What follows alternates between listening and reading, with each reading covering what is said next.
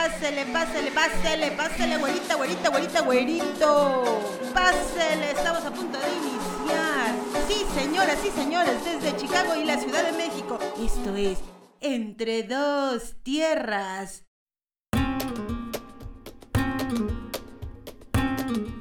Bienvenidas, bienvenidos y bienvenides como parte de este espacio de encuentros en el río cultural, social y gastronómico que unen a Chicago y la Ciudad de México. Y el día de hoy, Ursu, pues tenemos a una invitada de aquí, de la ciudad de Chicago.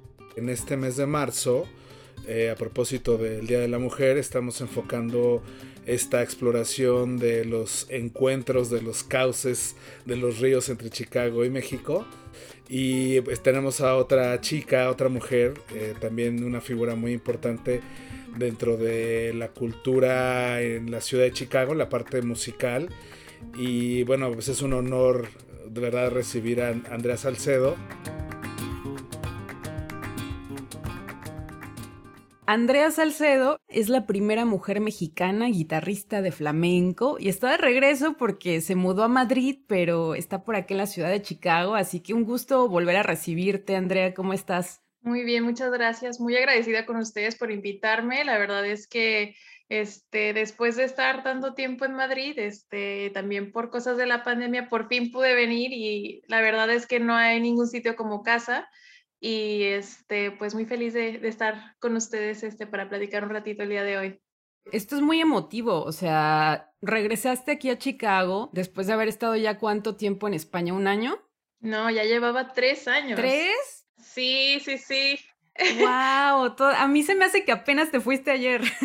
No, yo lo siento igual. Yo llegué y es como si nada cambió, ¿no? Es muy bonito ese sentimiento de llegar a tu casa, ver a tu familia, ver a tu gente, llegar a, los sitios donde este, siempre ibas, ¿no? Y como si nada pasó. Es, es impresionante. Yo creo que es muy bonito.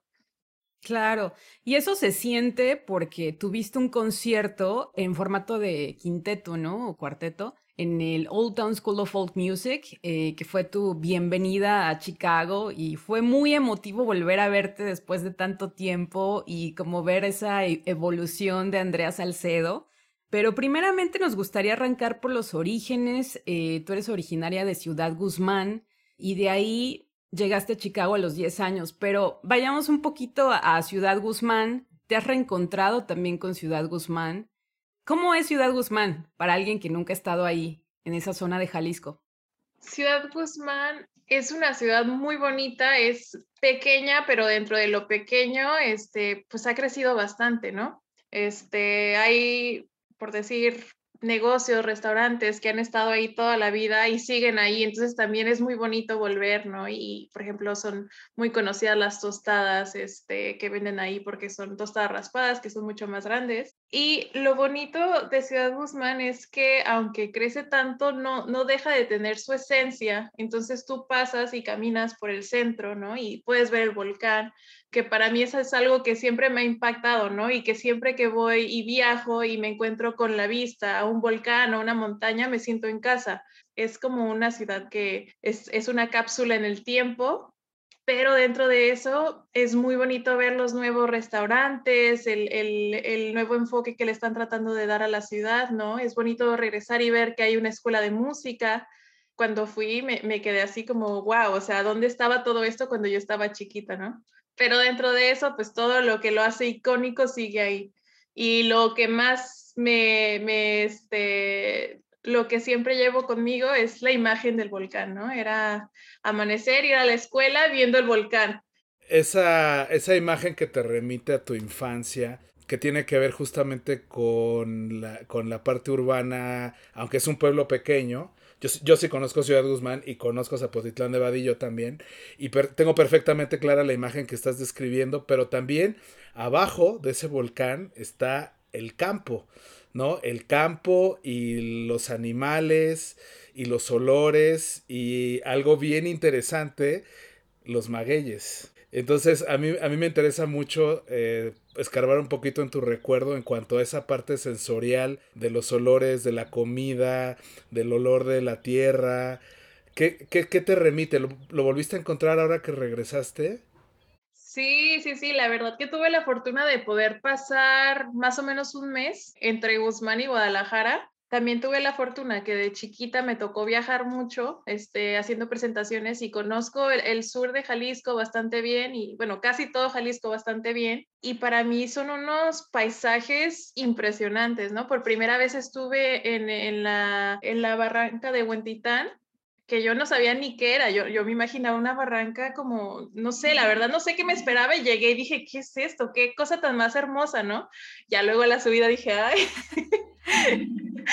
pero este, la comida, este, y la verdad ya me ha tocado conocer un poquito más de, de México, ¿no? Estuve un buen de tiempo en la Ciudad de México también y la verdad que para mí no hay mi México, o sea, lo que yo percibo como México es definitivamente Jalisco y, dentro de Jalisco, pues lo que es el sur es lo que los sabores que me recuerdan a mi infancia, ¿no? El, el, este, el tipo de, de clima, cómo es la gente, la verdad es que es muy, es muy bonito que eso se siga este, manteniendo, ¿no? Y que tú puedas regresar después de tanto tiempo o cuando quieras, pues, y poder revivir todo eso y, también apreciarlo desde una manera distinta, ¿no? Porque yo no sabía el impacto que tenía en mí el ver un volcán hasta que te sales y, ves una montaña, ¿no? A lo lejos y dices, ay, parece volcán, ¿no? Como mi niñez. Mencionaste que de niña viajabas mucho. Es cuando empiezas como guitarrista. Llévanos un poco a esos inicios. Pues para mí, o sea, empecé a tocar como a los seis años, ocho años, ¿no? Como desde, con guitarra en mano desde los seis años, con música en la casa desde pequeña, porque mi hermano mayor, Hugo, este, que Roxy lo conoce, es guitarrista de flamenco. Entonces, lo, lo raro de mi historia es como una niña que nace y crece en Ciudad Guzmán, escucha el flamenco desde que nace, ¿no? Y este, cuando empezamos a tocar en, en grupo con mis hermanos, nos tocó la fortuna de, de, ser parte de la Secretaría de Cultura y de este, viajar mucho. Y yo esos recuerdos, o sea, hay ciertas fotos, ciertos videos y hay muchas cosas que yo las tengo muy en, en mente, ¿no? Que todavía lo puedo recordar y, y, puedo sentir ese momento que a veces digo, Andrea, que eh, tenías ocho años y te subías a un escenario como, como una campeona, ¿no? Y ni lo pensaba, pero para mí era, el escenario era sagrado, era el momento del viaje para, y yo creo que también eso me, me inculcó mucho para el futuro, ¿no? Porque es básicamente lo que sigo haciendo, pero me veo como Andrea de, de ocho años viajar con toda mi familia, ¿no? De que sales de la escuela y nos vamos al toquín, este, usualmente eran los teatros de la ciudad y, y, eran bastante bonitos y era como, ahora que lo veo, digo, ¿cómo me atreví a hacer eso, no? Pero yo lo veía con tanta calma, era como mi, mi juego, pero a la vez yo lo tomaba muy en serio. Gracias a esa, esas experiencias que pude vivir, este, ahora lo, lo, siento tan, tan cercano, ¿no? El hecho de poder viajar y llegar a tocar y darle el respeto que necesita un, este, un escenario y, este, pues hacerlo lo mejor que puede uno y, y disfrutarlo. Yo creo que esa época la disfrutamos muchísimo como familia y yo en lo personal este, era como un sueño, ¿no? Y entonces cada vez decías, no, este, me acuerdo perfectamente que de chiquita, este, bueno, de chiquitos, este, Braulio y yo nos ponían a practicar, ¿no? Porque pues también, este, uno sabía que tenía que practicar, pero pues también... Y Braulio es tu otro hermano, ¿no? Sí, Braulio es el chiquito. Y entonces, este, yo recuerdo que nos ponían, en, para esto yo solo practicaba si me veía mi papá tocar. Entonces nos ponían en un cuarto a mí y en un cuarto a Braulio y mi papá se ponía en medio a hacer la bicicleta para que los dos pudiéramos estar como que ahí con mi papá atento, ¿no? Como, como si fuera un concierto. Yo, yo creo que todo, todo lo trataba como un concierto y quería que mi papá me estuviera viendo. Pero sí, la verdad es que esos, esas épocas fueron muy, muy bonitas y ahora que lo pienso, creo que sí aportó mucho al, al que yo quisiera hacer esto de tiempo completo estabas haciendo tablas desde chiquita, ¿no? O sea, desde chiquita hiciste tablas. Sí, sí, sí. Y el hecho de subirse a un escenario a los 8 o 10 años, yo creo que te determina mucho justamente para decidir tu vocación. Y, y, yo quería preguntarte, o sea, ¿desde esa edad tocas guitarra flamenca? ¿Nunca exploraste otro género?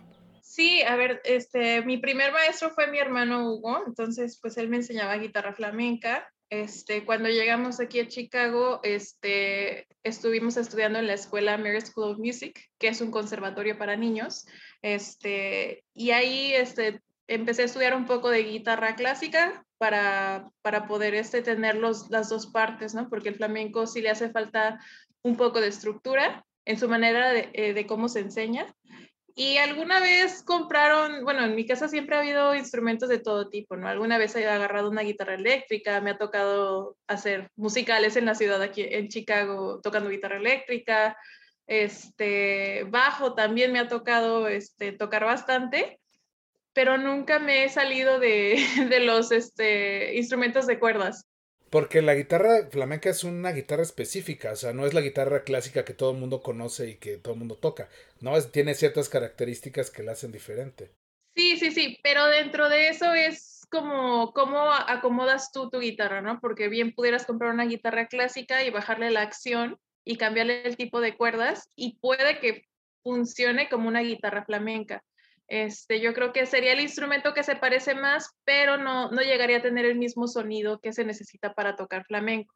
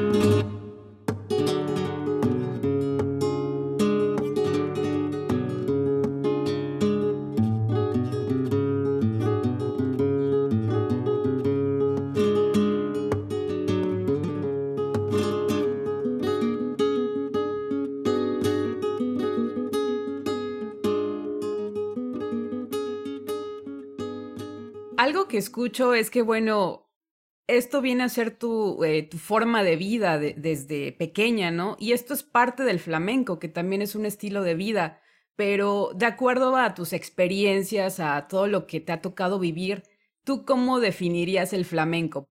Para mí el flamenco es el, el como una forma de vivir, porque es el estar de la mente, de la manera que yo lo interpreto, es estar en el momento, este, apreciar las cosas pequeñas, el, simple hecho de poder estar aquí platicando a la distancia, pero teniendo un momento bastante este, bonito, el, poder compartir, el poder crear música, el poder este, explicar lo que tú sientes a través de, notas, aunque sea en un estudio, ¿no? En, el momento de, agarrar la guitarra y estar sola en tu casa y apreciarlo, también el momento de estar en el escenario y, mostrar todo tu esfuerzo y también mostrar lo que eres tú en ese momento, lo que estás sintiendo en ese momento. Ver el arte en las cosas pequeñas y ver la, la vida de una manera muy simple, compleja, pero muy bonita. simple y compleja a la vez. La vida sí puede ser eso, ¿no?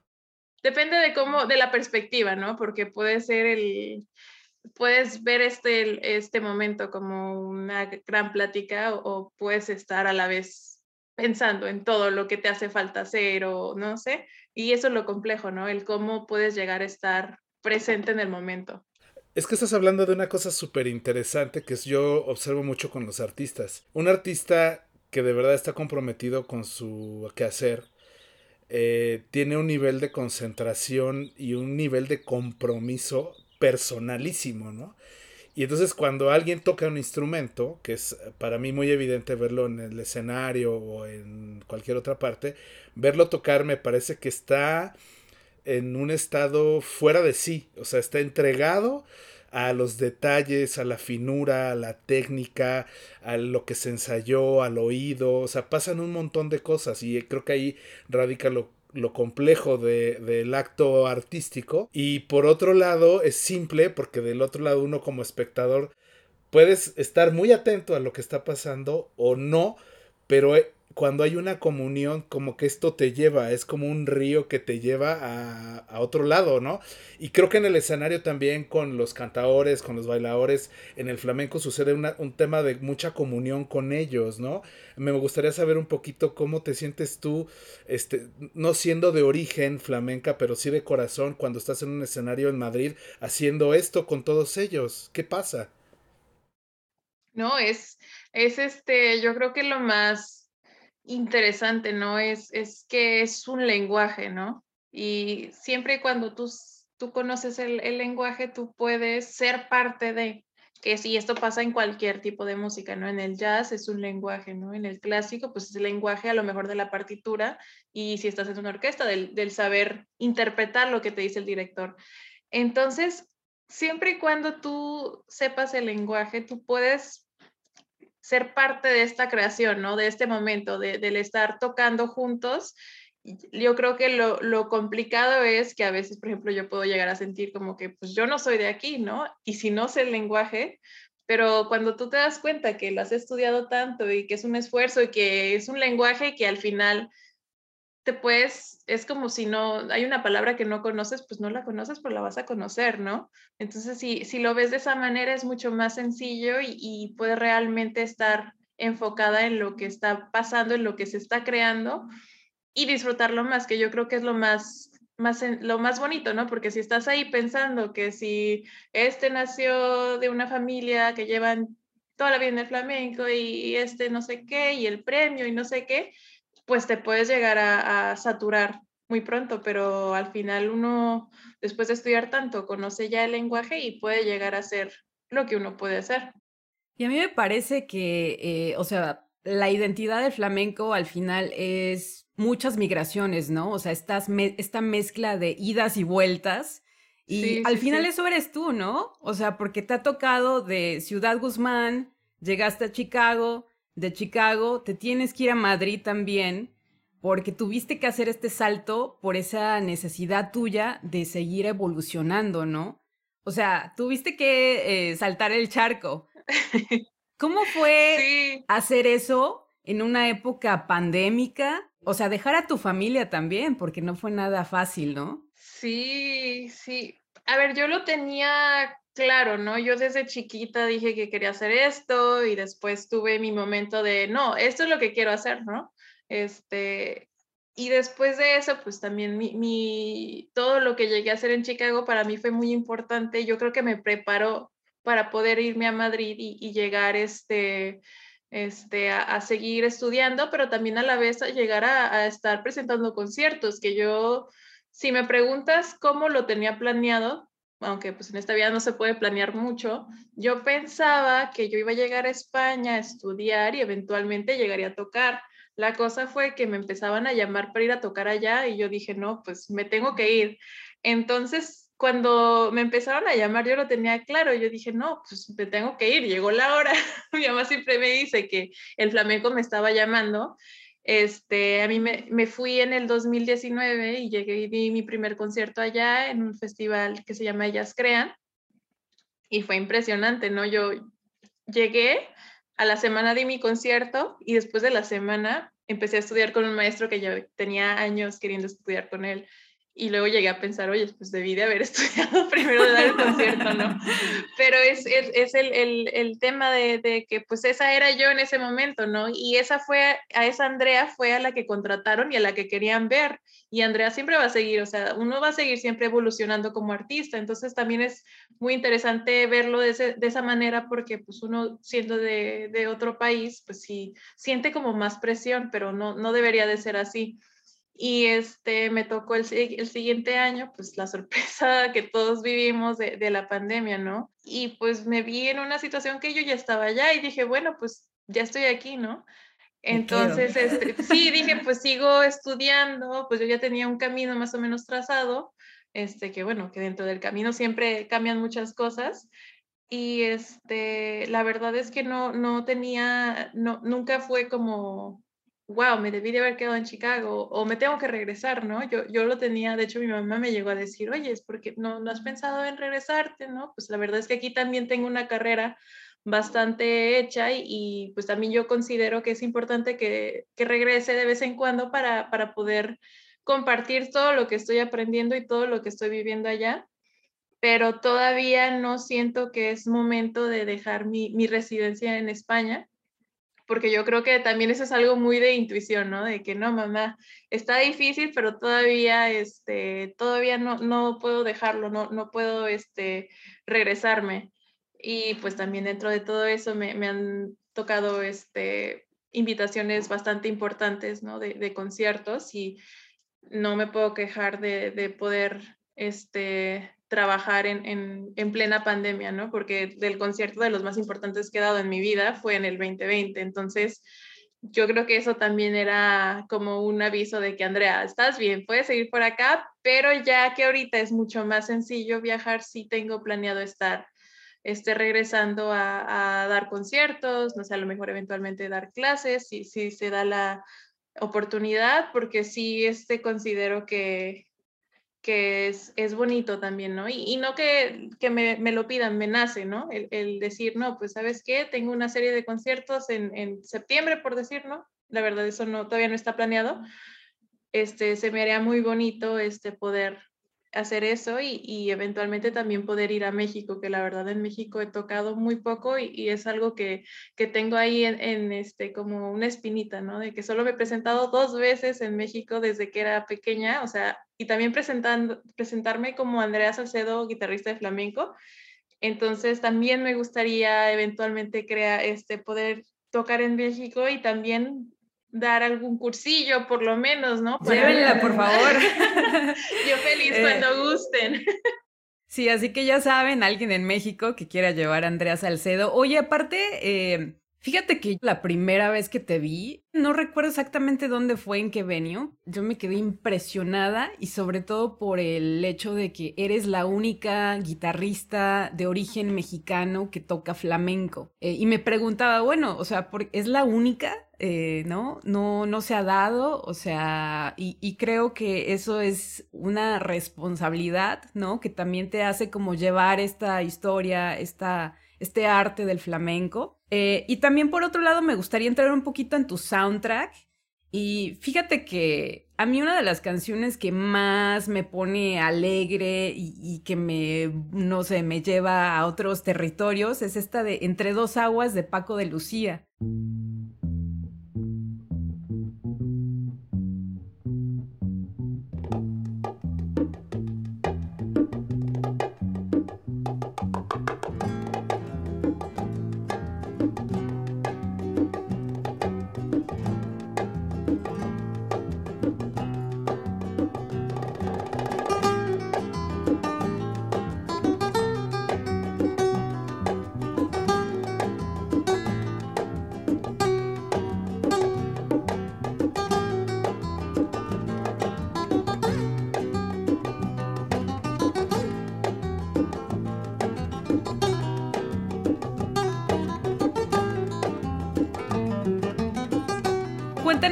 Conexión con Paco de Lucía. Pues yo creo que de, cierta manera Paco de Lucía es el, no él, pues, pero su música es la culpable de que yo esté el día de hoy en este sueño flamenco, ¿no? Porque es gracias a un comercial que mi hermano Hugo vio, este, que él decidió estudiar guitarra flamenca y a través de eso yo cuando nací para, para, poner en perspectiva, Hugo tiene 14 años este, más que yo. Entonces, yo cuando nací, él ya, ya sabía del flamenco, ya lo empezaba a tocar, ¿no? Entonces, yo creo que si no fuera por esa, este, por esa casualidad, no sé si yo hubiera encontrado el flamenco, ¿no? A lo mejor sí, pero entonces el nombre Paco de Lucía lo tengo presente desde, desde que tengo uso de razón. Y luego me, me tuve la fortuna que a los, tenía 15, 16 años, Paco de Lucía viene en, lo que fue su última gira en Estados Unidos y me toca conocerlo en Chicago y que me firme la guitarra. Y para mí eso fue wow, ¿no? Y, justo en esa edad era cuando yo estaba en, en el... En la tomando la decisión de no mamá quiero quiero ser guitarrista de flamenco pero lo quiero hacer bien ya este, había llegado un maestro de Madrid, Jesús de Araceli, aquí a Chicago y vivió dos años. Entonces ya me estaba formando como si estuviera en España. Entonces yo como que era el momento de, lo tengo claro, ¿no? Quiero eso. Entonces, este, pues para mí Paco de Lucía y su música han sido como el soundtrack de mi vida, este, básicamente. Este, todos los discos, todas las entrevistas, todo lo que te, aquí es, es este, pues el, el gran ídolo, ¿no?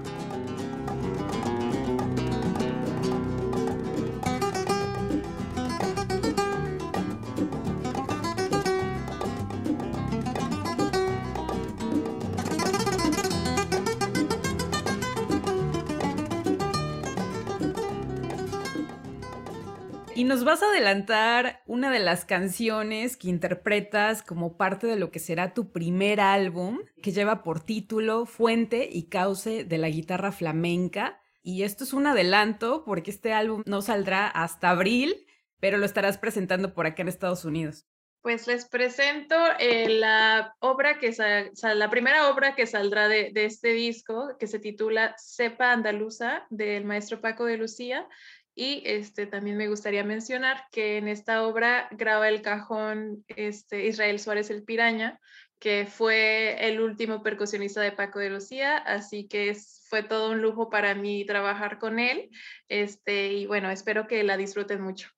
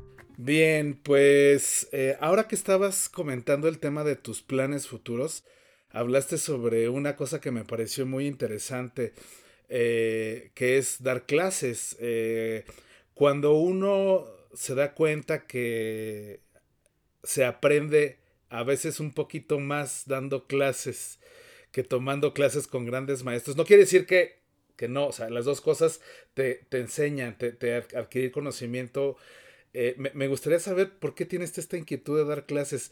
¿Te sientes... Eh, no, no es un tema de capacidad, es un tema de deleite. Y, y, por ahí va la pregunta, ¿no? ¿De dónde te llega la inspiración ahora para querer dar clases de flamenco? Yo recuerdo y, todavía, yo todavía me considero un estudiante y creo que seré un estudiante y me seguiré formando por muchos años más.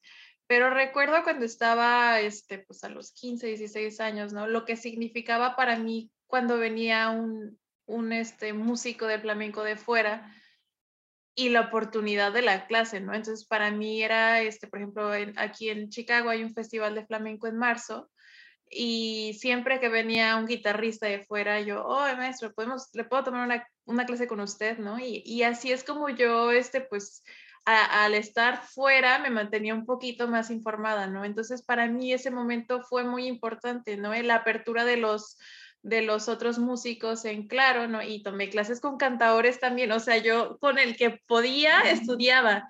Entonces, no es que yo vaya a ser la, la, la, gran maestra ahora, porque la verdad, yo creo que sí es una profesión, ¿no? El ser maestro.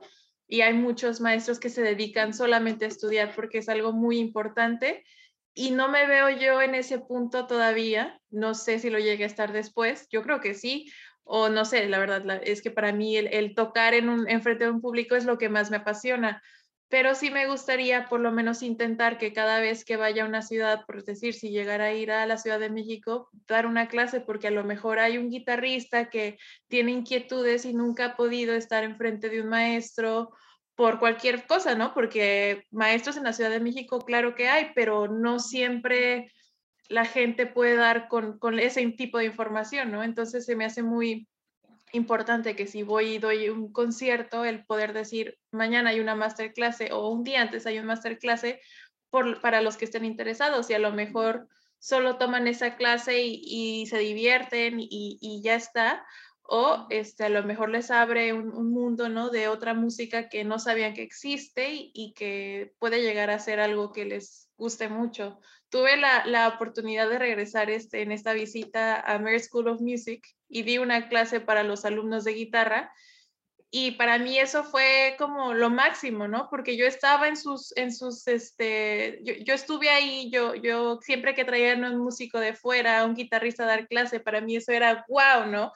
También era guau estudiar con mis, con mis, con mis maestros, pero el, hecho de que viniera alguien de fuera a impartir lo que fuera y, contar su experiencia para mí era muy importante. Entonces yo, yo creo que de ahí viene la, las ganas de, de, poder este, dar clases este, donde sea que toco. Oye, y también estamos hablando de un tema de acceso, ¿no? O sea, afortunadamente tú tuviste a una mamá muy activista, Nora Salcedo, y me gustaría que me hablaras un poco de esa influencia de la mujer en tu también evolución, desarrollo como artista. Cuéntame de estas influencias. Pues la verdad que este, el, para los que no conocen a mi mamá, es una activista y una persona muy activa en la comunidad y, y siempre ha sido pues para mí mi, mi, mi fuente de fuerza, por decirlo así, ¿no? Porque mi mamá, bueno, toda mi familia, también mi papá desde chiquita, pues me dijeron que yo podía hacer lo que yo quisiera hacer. Y ahora que, que soy grande y, y, hablo con, tengo amigos que crecieron en todo tipo de situaciones, ¿no? Ahora lo agradezco más, ¿no? Nunca lo he dejado de agradecer, pero ahora me doy cuenta de lo que llegaron a hacer mis papás, ¿no? Al, el, con el simple hecho de decirme, tú puedes hacer lo que tú quieras y este, tan, literal que cuando les dije, pues quiero ser guitarrista de flamenco, pues era como, claro, ah, no, perfecto, mija, ¿qué vamos a hacer, no?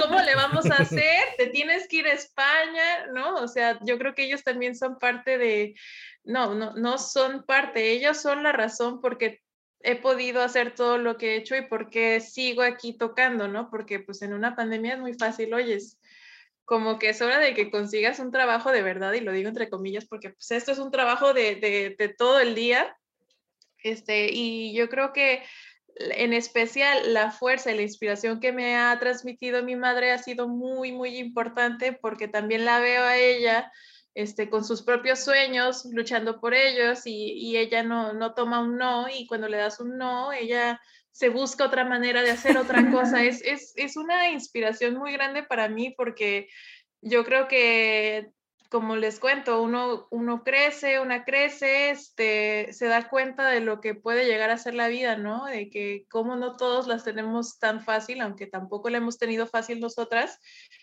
pero el, el mantener esa actitud de, de lucha y, y, de tratar de luchar por los sueños es, es muy, muy admirable y agradezco mucho este, esa cultura que mi mamá me ha, me ha enseñado y, también pues siempre que venía un maestro, oye, es mi hija toca guitarra, ¿no? También ella fue una, gran parte de todo eso. Y la verdad que yo sí, sin ella no, no creo que hubiera llegado hasta aquí y, es, un, es muy impactante poder aprender de ella todas esas cosas. Oye, y también las mujeres del flamenco, ¿no? Me ha tocado verte con bailadoras, eh, de repente que han venido, que te han acompañado, ¿no? En, este trayecto también, esa figura de la mujer dentro del flamenco, ¿no? Sí, sí, sí, yo creo que también cada vez se ven más mujeres guitarristas que, que también este, también considero importante, ¿no? El, el por qué sales de España, porque, porque es salir y dar giras, ¿no? No es solo el, presentar tu música, es el, a lo mejor te ve una niña y dice, ay, pues yo también quiero, ¿no? Y a lo mejor no es guitarra, es otro instrumento, pero yo creo que es muy importante que, que las mujeres músicos que estamos ahorita en, en la escena, este, que salgamos para poder, este, para poder presentar esa, esa figura que no existía. Yo, yo la verdad no, no, no es si me preguntabas, yo, yo ni siquiera lo pensaba, ¿no? Porque para mí era, no, yo quiero ser guitarrista y yo como Andrea quiero ser guitarrista, pero nunca se me, me puse a pensar, ¿no? ¿Y cuántas mujeres guitarristas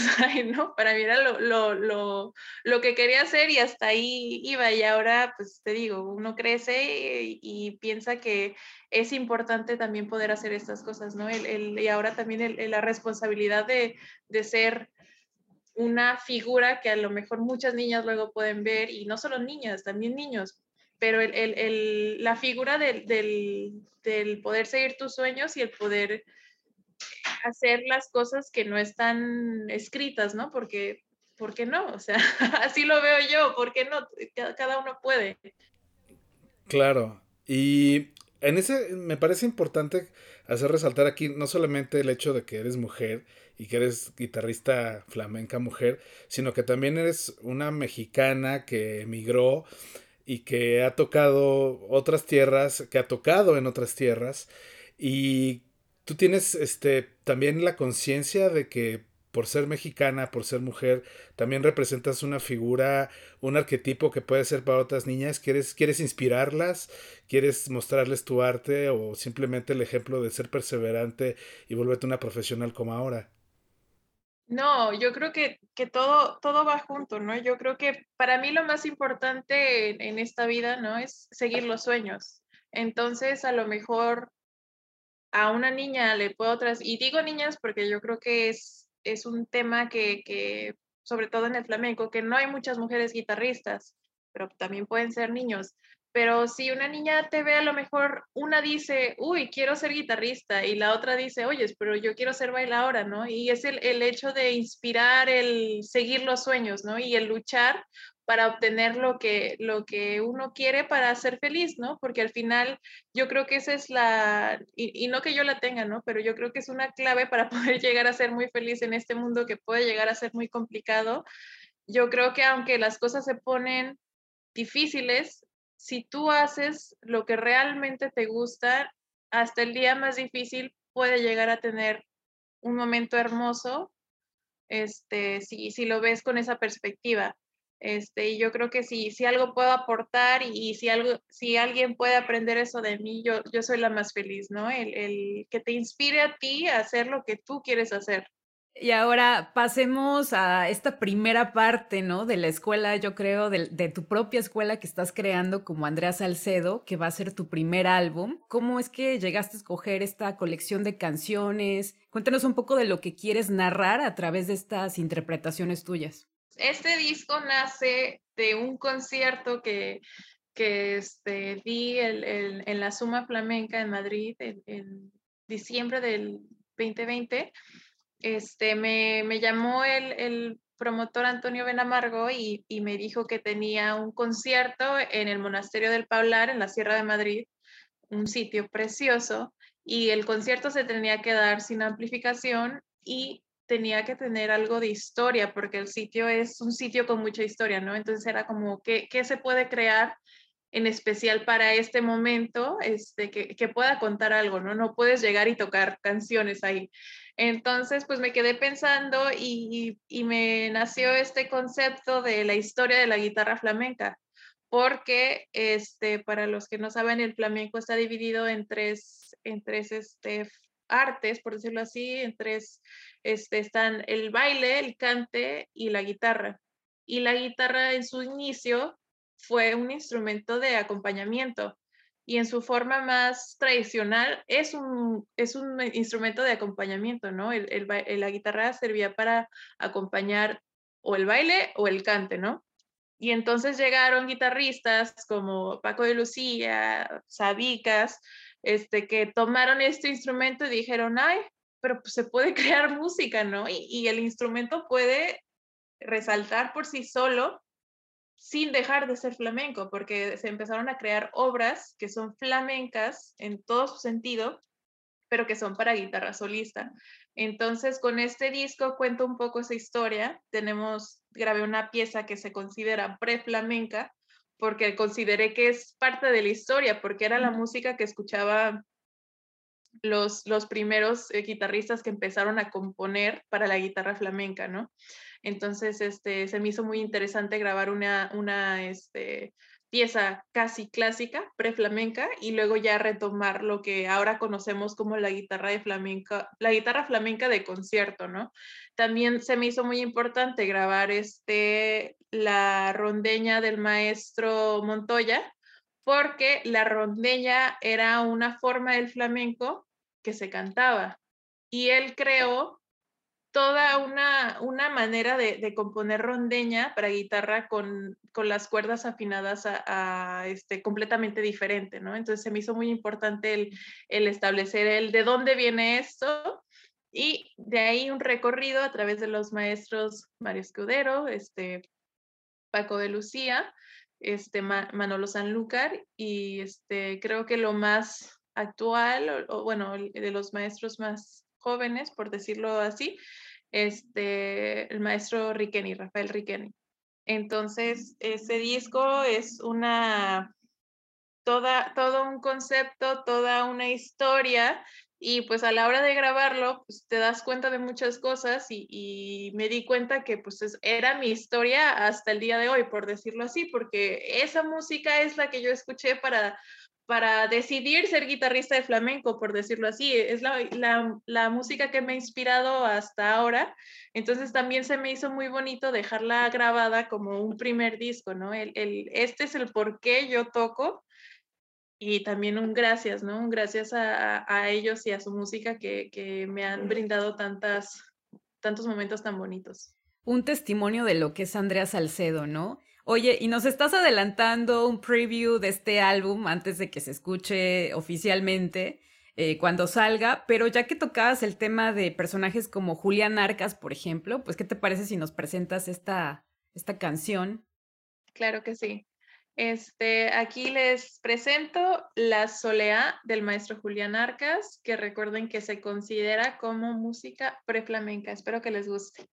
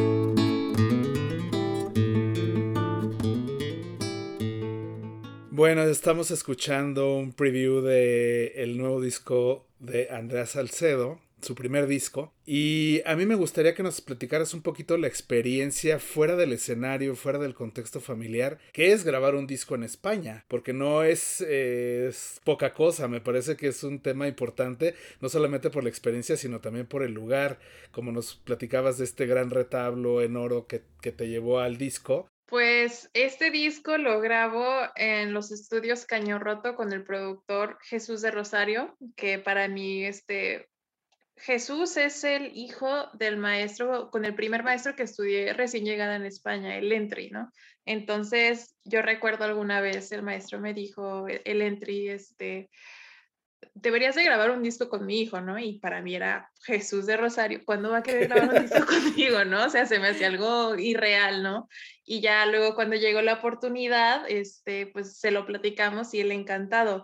Y la verdad que es un proceso que yo nunca había, había grabado cosas, pero nunca un proyecto que fuera mío, que yo fuera la que decide, ¿no? Entonces, este, en todo eso, pues siempre, este, gracias a Dios, Jesús, este, fue muy, me apoyó mucho, él, él, me ayudó a guiar ciertas ideas, ¿no? Que yo digo, oye, sí, sí, esto y esto y esto.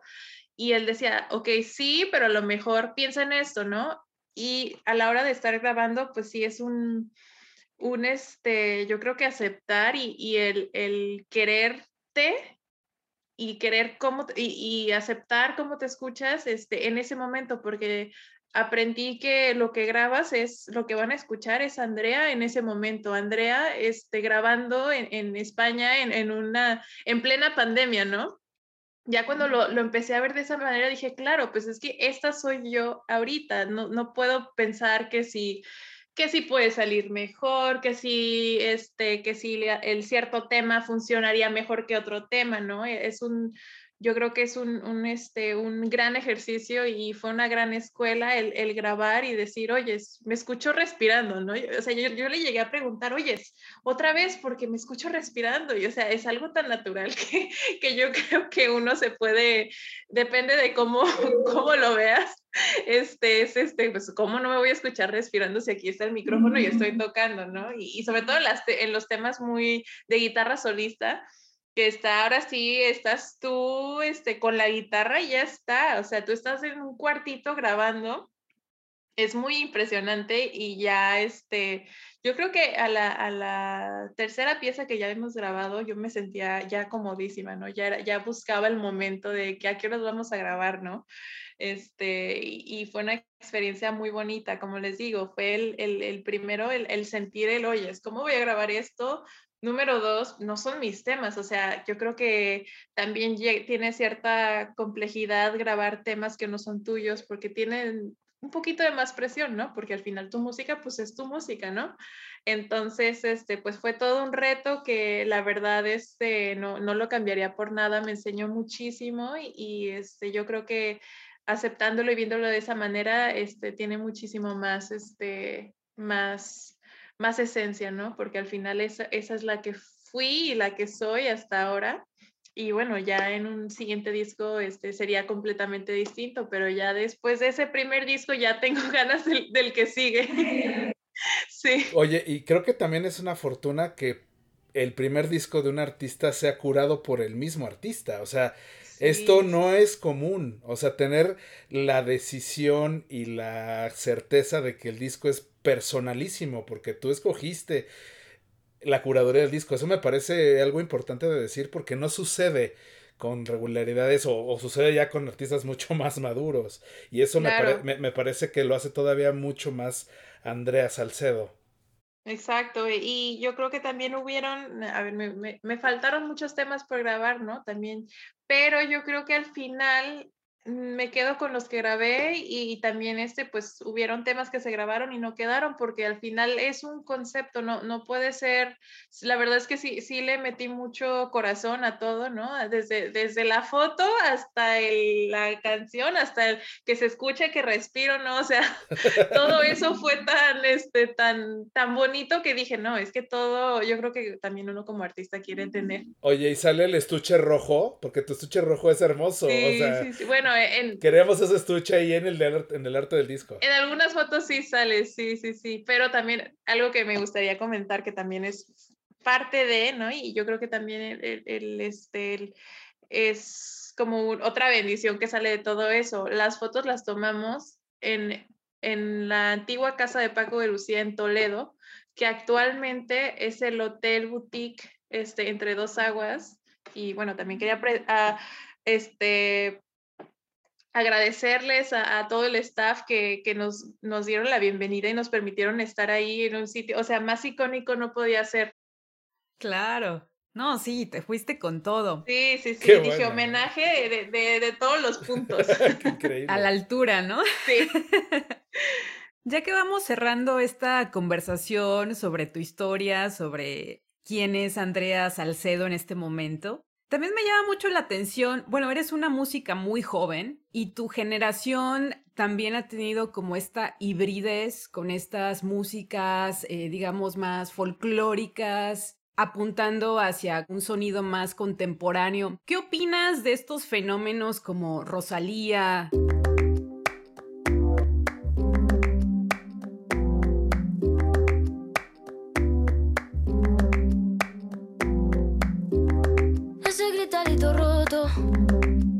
Como crujía.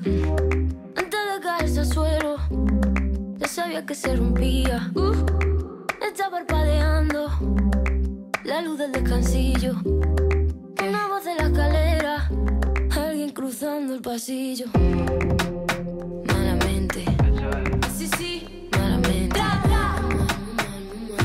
Mira, malamente. Pa' que toma, que malamente. Zetangana. ¡Vamos! ¡Pucho!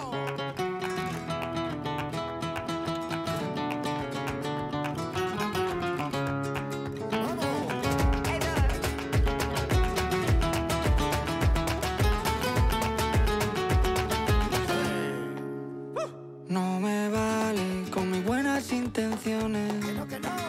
No me vale con mis buenas acciones. A ella no le refiriéndome específicamente a España, que han hecho esta, este blend con la del flamenco con la música contemporánea. ¿Qué opinas de estos fenómenos? Mira, algo, algo que muy interesante es que, sobre todo con Rosalía, que yo creo que ella lo ha hecho, bueno, en su primer disco, segundo disco, este, grabó este, cosas muy, muy flamencas y las adaptó a un, a un sonido nuevo, ¿no? Y entonces ahora están este, jóvenes que en su vida habían escuchado una sigrilla, escuchando una sigrilla, ¿no? O una soleá por bulería. Claro, ellos no saben lo que están escuchando, pero yo creo que es algo muy, muy bonito, ¿no? Que a lo mejor, no sé, es, es lo mismo, a lo mejor eso llevó a alguien, a algún joven a escuchar a Camarón, ya que ella lo menciona, y entonces yo viéndolo de esa manera, a mí se me hace increíble. Este, con Z Tangana no estoy tan familiar- familiarizada con su trabajo, entonces este, no, no sabría comentarte, pero sí creo que, a ver, en su momento Camarón fue un, fue hasta odiado, ¿no? Camarón era, no era flamenco, ¿no? Y ahora es Camarón. Entonces yo creo que sí es un momento de, de aceptar y ver que las cosas cambian y, esperar que eso significa que llega un público nuevo y que a lo mejor es un, un poco de, de que ahora la, este, mi, mi generación que no son flamencos, por decirlo así, llegue a escuchar su música, porque sí creo que es muy, muy importante, ¿no? También como mexicanos, como, o sea, nosotros escuchamos nuestra música, ¿no? Y la apreciamos, entonces yo creo que si eso llega a pasar igual en, este, en España y que eso signifique que los jóvenes empiecen a escuchar a Camarón y, y a investigar un poco de dónde viene todo esto, a mí me parece genial. Como dices, ¿no? O sea, voltear a ver hacia tus raíces, tus orígenes, tu identidad, ¿no? Exacto. Sí, al final eso es lo que hizo Rosalía, solo que lo presentó en un formato que es accesible para los jóvenes, ¿no? Y, y para las personas que no, que a lo mejor no, no te van a aguantar un concierto de, de cante y, y cante jondo, ¿no? Pero pues se lo, si se los das así poquito a poco puede llegar a ser algo muy, este, muy interesante. ¿Quieres decir algo, Urso? No, quería preguntarle sobre Gypsy Kings, porque es un poquito antes de estas músicas tan recientes, ¿no?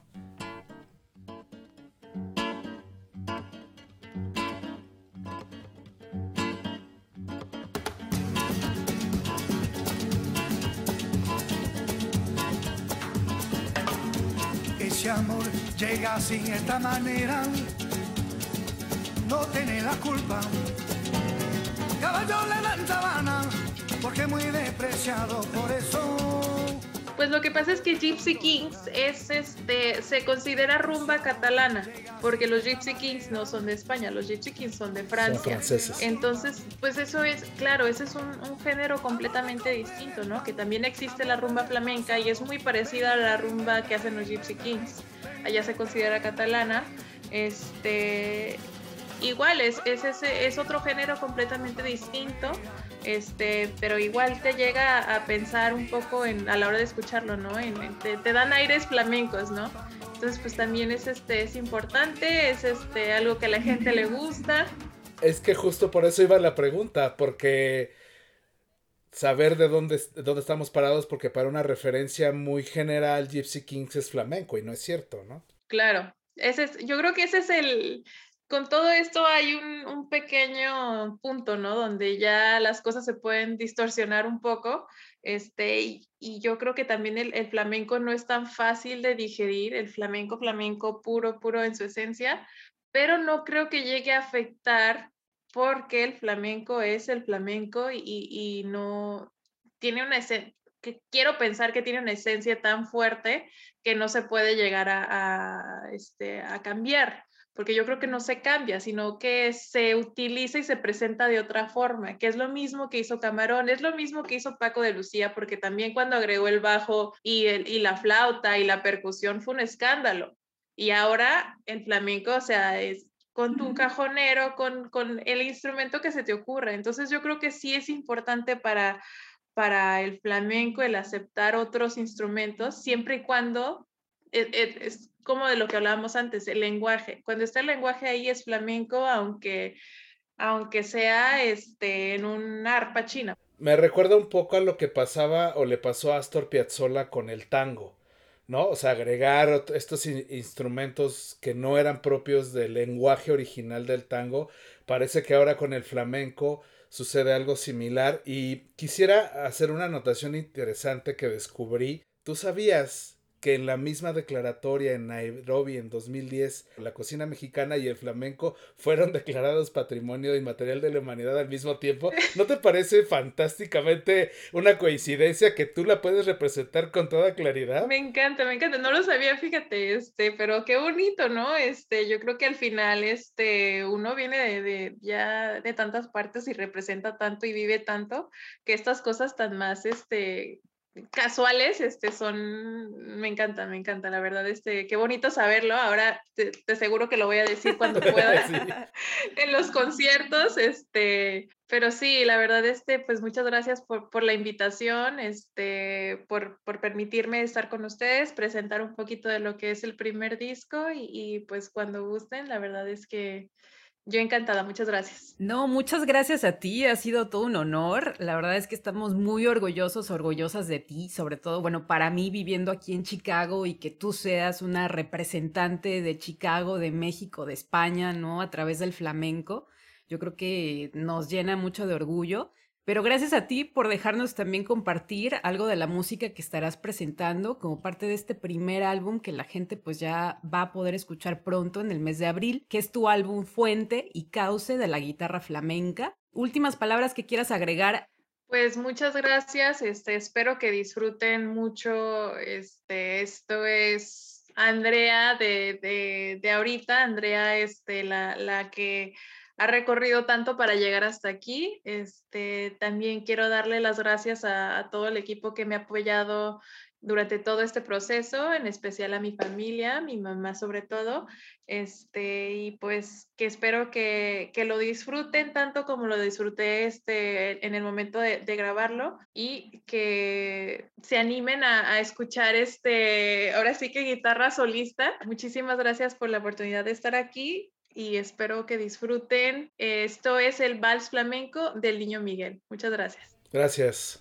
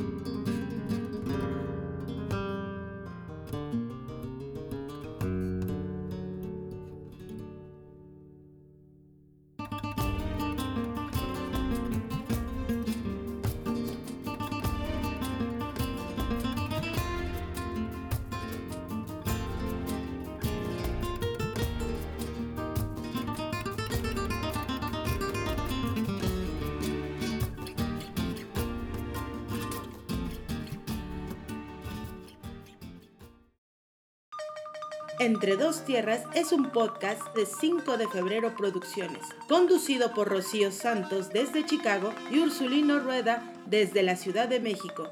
Síguenos en Instagram a través de arroba entre dos tierras pod.